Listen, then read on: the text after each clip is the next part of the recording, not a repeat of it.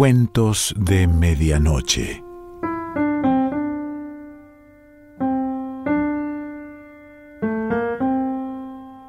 El cuento de hoy se titula Cocodrilos y pertenece a Claudio Robín.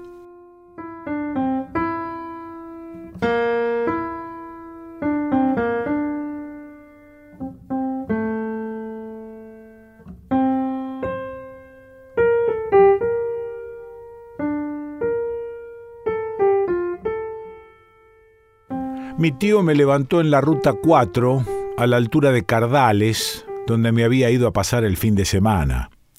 Manejaba rápido y enseguida vi unas manchas que se iban agrandando en medio del camino. Le pegué el grito, tiró un volantazo, zigzagueó y así logramos esquivar al último de los terneros de una fila que invadió la ruta. Cuando me di vuelta para ver, el animal pisaba la banquina y también parecía mirarme. Se están buscando que los pises estos hijos de puta, dijo mi tío. Mi familia de Goya ya había dejado de lado al tío Aldo y desde la infancia que no lo veía. Solo me acordaba que fue prefecto y por un amigo en común se retomó el contacto. Mi tío me quería en su equipo para un torneo relámpago de fútbol en Bursaco y fui. Yo era más joven, la agencia de noticias en la que escribí durante seis años había quebrado y tenía tiempo libre. Banca que dejamos algo en casa, me pidió. Estábamos por la boca, bajamos y lo acompañé hasta el baúl. Dejó afuera unos bolsos, sacó unos paquetes y un bulto que revoleó contra el piso. Es la mascota de un amigo. Era un cocodrilo de un metro de largo, con el hocico envuelto con cinta de embalar, y se le veían los dientes. Duro, los ojos abiertos. Pensé que estaba muerto. Corrió unos paquetes y había otro en las mismas condiciones. Los vi oscuros, pesados, las escamas dañadas. Me animé, cargamos uno cada uno y entramos. Ahí vivían la ex y el hijo de mi tío, pero no me los crucé. Era un departamento modesto en planta baja, poca luz y un patio chiquito. ¡Qué olor a pingo tiran estos bichos! Venite por acá. Llevamos los cocodrilos hasta un estanque cerrado y precario, y entonces metí un comentario sobre ciertos peligros. Son yacarés, cajetudo, me corrigió. Los animales seguían como dopados. Les cortó las cintas con ductilidad y sin miedo. No parecía ser la primera vez que lo hacía. Los yacarés, de a poco, empezaron a moverse, una pata, la cola, recuperaron la vida. El siguiente tramo lo hizo a las chapas. Tardó 20 minutos para un viaje de casi una hora y puso varias veces esa canción de la película Rocky, Ojo de Tigre, porque decía que lo teletransportaba. Yo me cambié en el auto y me di cuenta que había olvidado llevar un pantalón corto. Ahora le pedimos a los muchachos, me tranquilizó. Cuando llegamos al club Almafuerte, nuestro equipo ya iba perdiendo su segundo partido. El primero se había perdido por goleada, así que teníamos que ganar o no se clasificaba a la segunda rueda. Mi tío me fue a anotar y volvió al rato, cuando yo elongaba al costado de la cancha. En ese momento un flaco se paró adelante mío y se puso en bolas. Acá tenés, me tiró su pantalón. Ni en pedo, dije. ¿Te pones en exquisita ahora? insistió y miró a mi tío. Aldo, ¿de qué puterío sacaste esta rubia? Al flaco que me ofrecía el pantalón supe que le decían talibán y me di cuenta que no iba a parar. Sos puto, te lo vas a poner.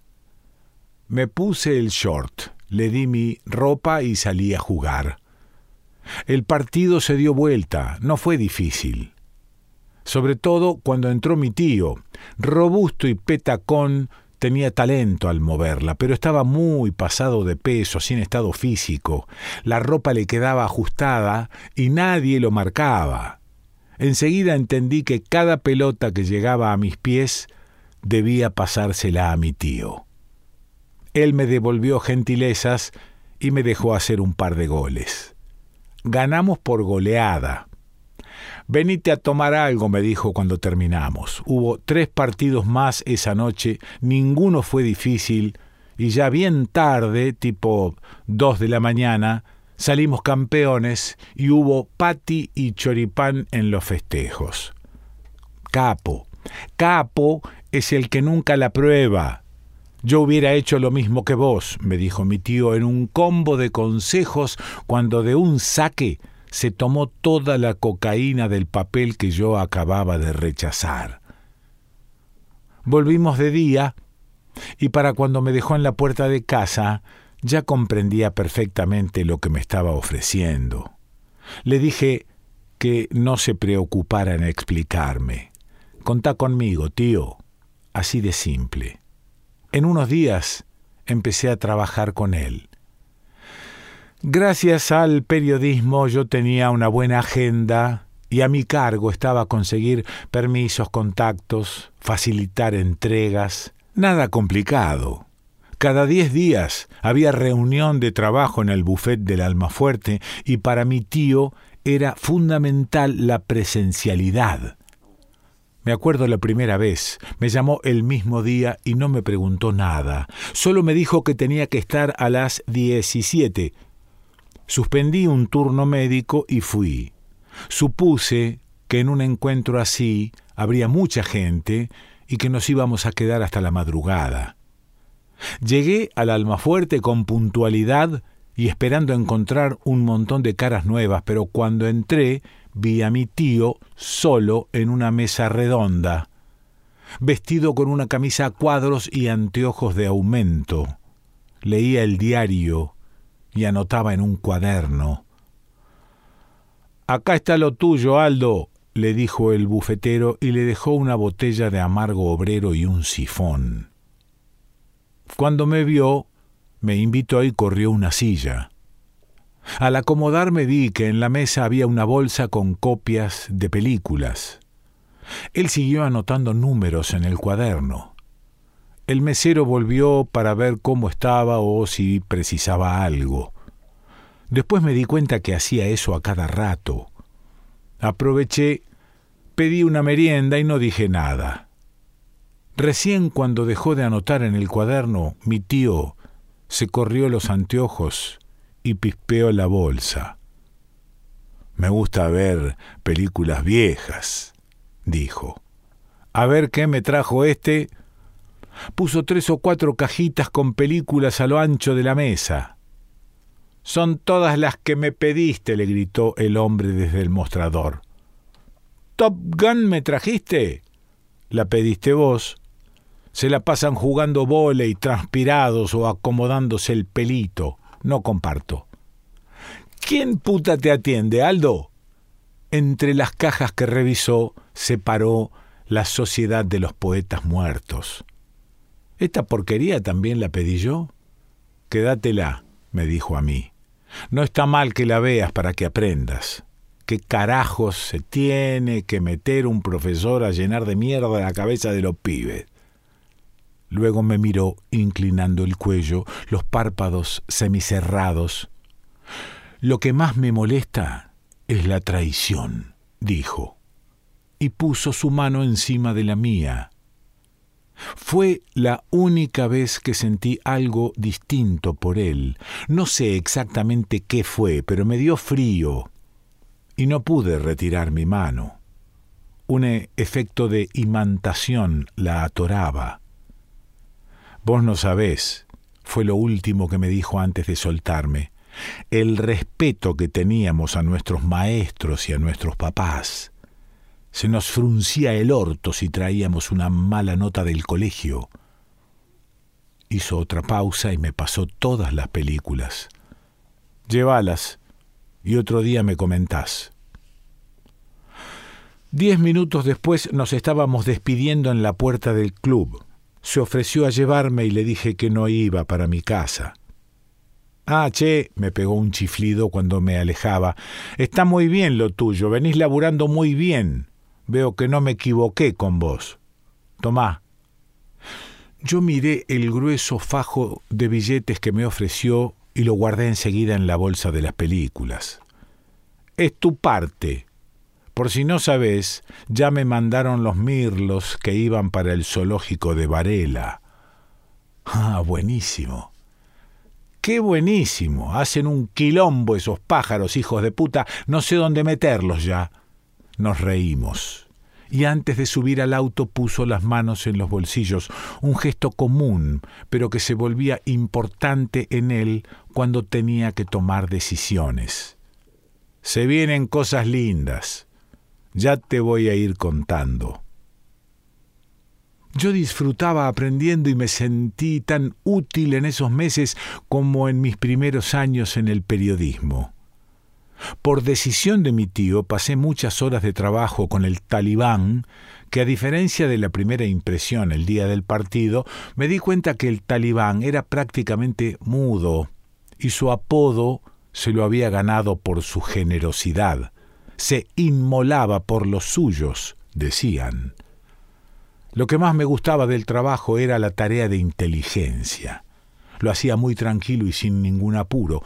Mi tío me daba el dato o me decía por dónde venía la mano. El resto lo averiguaba yo. Hacía un seguimiento de vehículos o de personas y con uno o dos días me alcanzaba para tener referencias importantes. Por lo general, esperaba estratégicamente en un bar cercano me pedía una botella de whisky, me la tomaba despacito y me quedaba toda la tarde prestando atención. Después, la agenda con los datos y una descripción prolija del asunto se la pasaba a mi tío. Una cuestión en la que nunca cedí tiene que ver con las armas. Me negué sistemáticamente a andar enfierrado.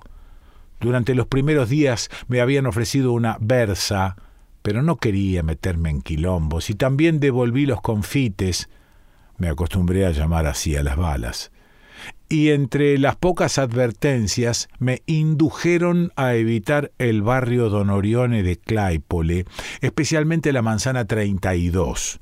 No pregunté por qué, solo obedecí. Sin embargo, ese verano de días sin horarios y buenas ganancias se desintegró rápido. Los recuerdos se me acumulan en olores y sonidos que llevo adosados. Yo no suelo hablar de esto con otra gente porque las pocas veces que conté la historia y mi vínculo con mi tío Aldo dudaron.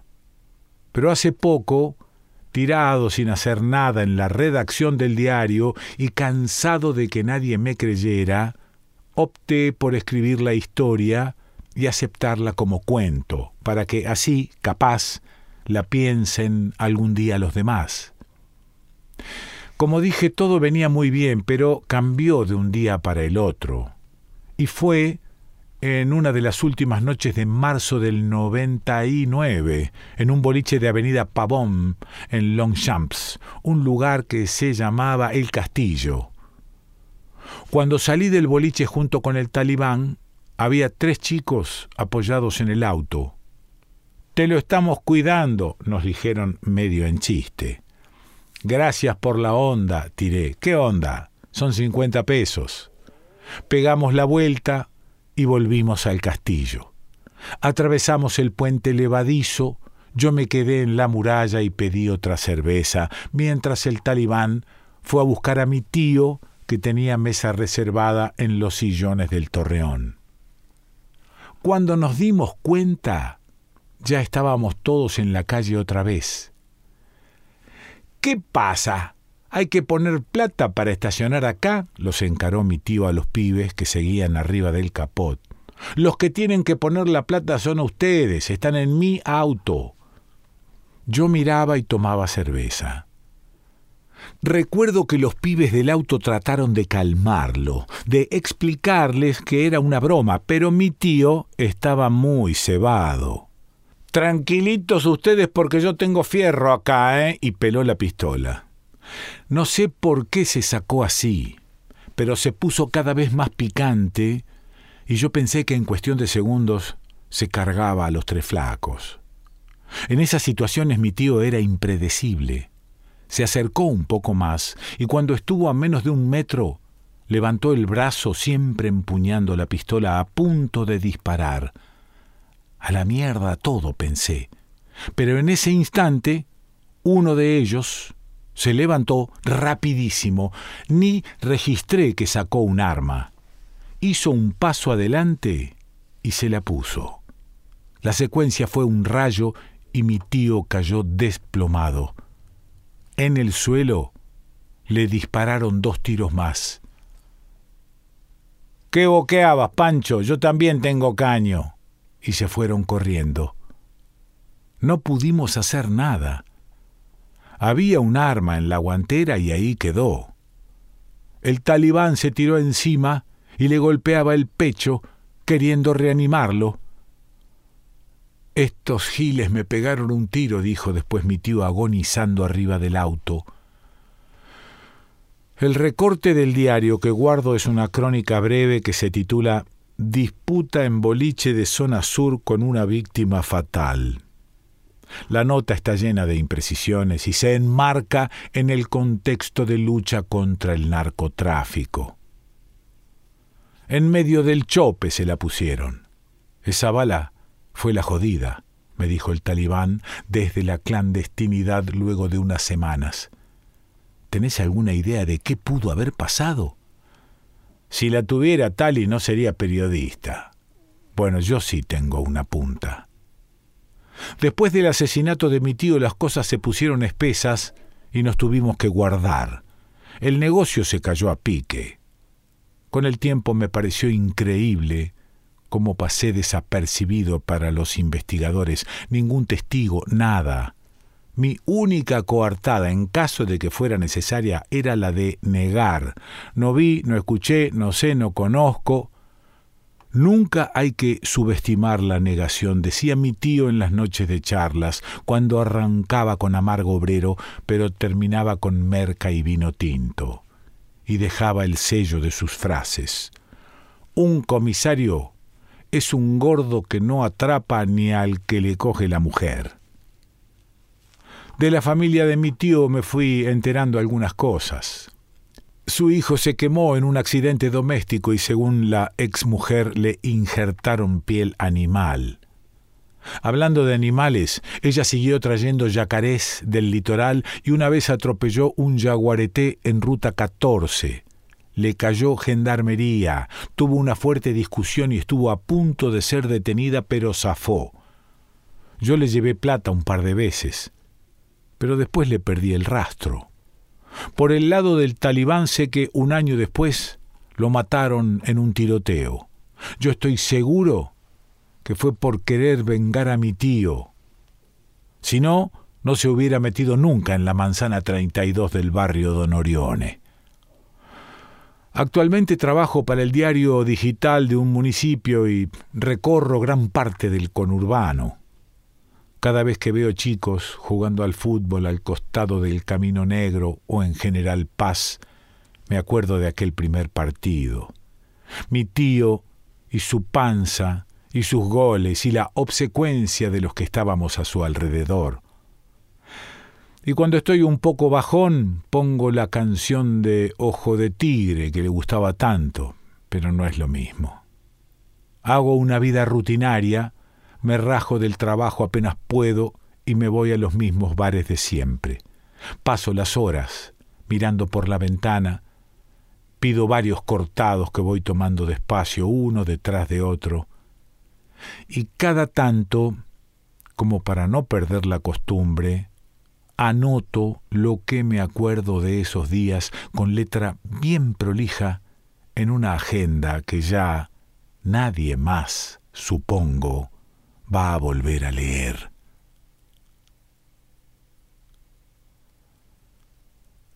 Claudio Robín.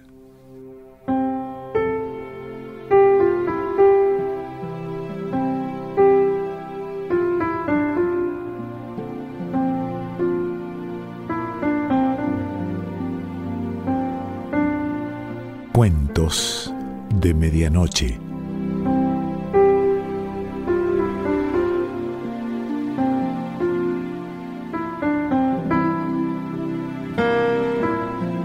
Selección Pancho Mondino.